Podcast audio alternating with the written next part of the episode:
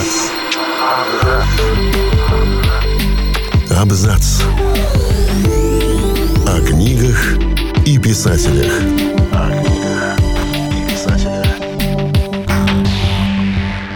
Всем привет! Я Олег Булдаков, и сегодня я расскажу вам несколько малоизвестных фактов о Льве Толстом.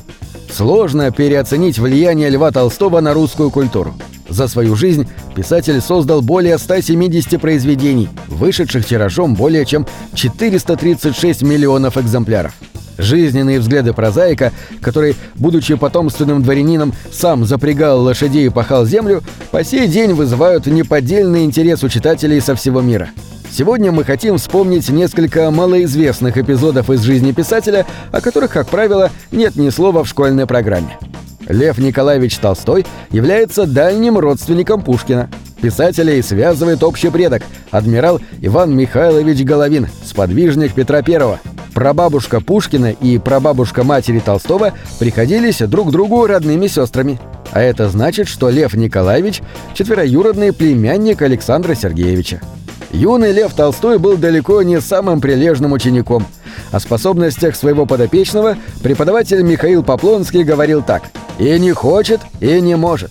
На вступительных экзаменах в Казанский университет Толстой получил аж две единицы – по статистике и по истории.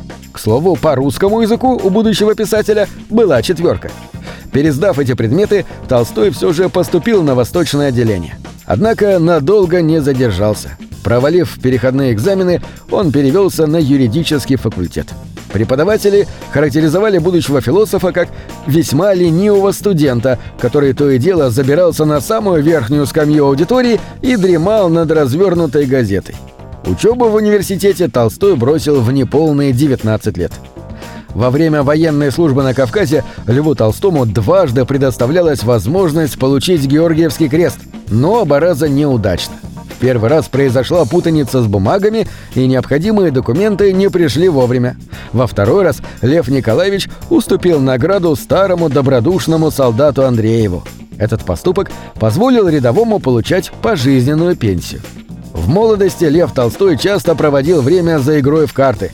И везло писателю, по несчастью, далеко не всегда – чтобы хоть как-то расплатиться с долгами, графу пришлось продать часть родового гнезда в Ясной Поляне, а именно дом, где Лев Николаевич родился и провел детство. Лев Николаевич и Софья Андреевна поженились, когда ему было 34 года, а ей всего 18. Перед свадьбой граф дал будущей супруге перечитать дневники, в которых в красках описывал свои многочисленные связи с разными женщинами.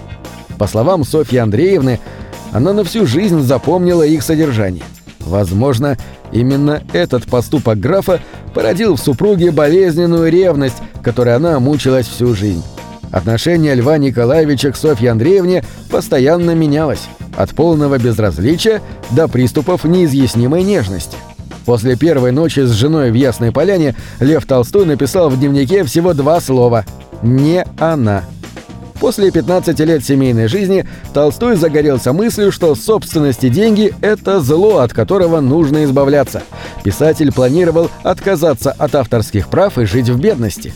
В тот момент семья его была наиболее многочисленной. Старшие дети должны были поступать в университет и гимназию. Младшие были еще грудными. Софья Андреевна не поддержала мужа. С этого началась череда острых семейных конфликтов. Про супруга она говорила – он проповедует любовь ко всему человечеству, но ненавидит собственных детей, имея в виду, что тот не заботится о благосостоянии потомства. К слову, из 13 детей Толстых пятеро умерли в младенчестве.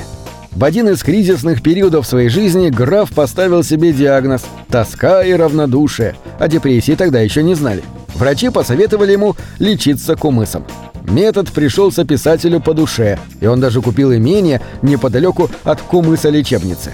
В 1886 году, когда Льву Николаевичу было уже 58 лет, он впервые совершил поход на дальнее расстояние – из Москвы в Ясную Поляну. Дорога давала графу время на размышления, позволяла отдохнуть от роскошной жизни и дарила возможность пообщаться с простыми людьми – кстати, утверждение, что писатель одевался по-простому и ходил босиком – миф, ставший популярным из-за того, что художник Илья Репин изобразил Льва Николаевича босым на своей картине.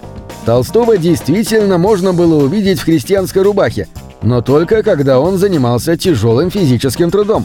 В остальное время граф всегда одевался с иголочки, не забывая о своем аристократическом происхождении. Более того, даже дома писатель ходил в специальных сапогах из тонкой кожи.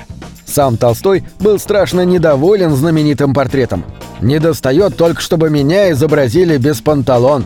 А еще Лев Николаевич считал, что у женщины, каким бы делом она ни занималась, учительством, медициной, искусством, у ней одна цель – половая любовь. Особенно категорично писатель выступал против свобод так называемых «ученых женщин». Никакой надобности нет придумывать исход для отражавшихся и не нашедших мужа женщин. На этих женщин без контор, кафедр и телеграфов всегда есть и было требование, превышающее предложение. Повивальные бабки, няньки, экономки, распутные женщины, рассуждал Толстой. Жена писателя Софья Андреевна, начитанная и образованная женщина, была возмущена такими циничными размышлениями.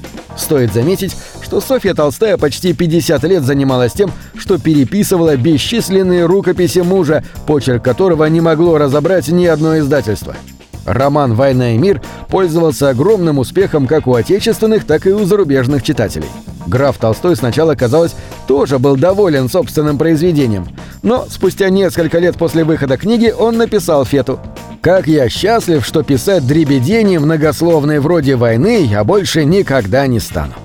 Ну и бонусом перечислим еще ряд фактов. Любимым числом писателя было 28. В 57 лет Толстой стал вегетарианцем. К 60 годам мог читать на 13 иностранных языках. В 67 лет научился ездить на велосипеде. Широкие подпоясанные блузы стали называть толстовками в честь Льва Толстого, который часто носил такую одежду. Лев Николаевич был 16 раз выдвинут на Нобелевскую премию по литературе и 4 раза на Нобелевскую премию мира. Граф несколько раз в жизни присутствовал на киносеансах. Он был не против и сам попробовать силы в написании сценария. Но, к сожалению, сделать это так и не успел. На этом все. Читайте хорошие книги.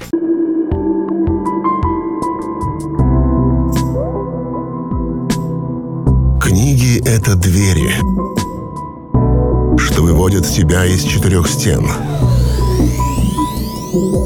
С ними ты проживаешь другие жизни, а свою умножаешь в тысячу раз. Тысячу раз.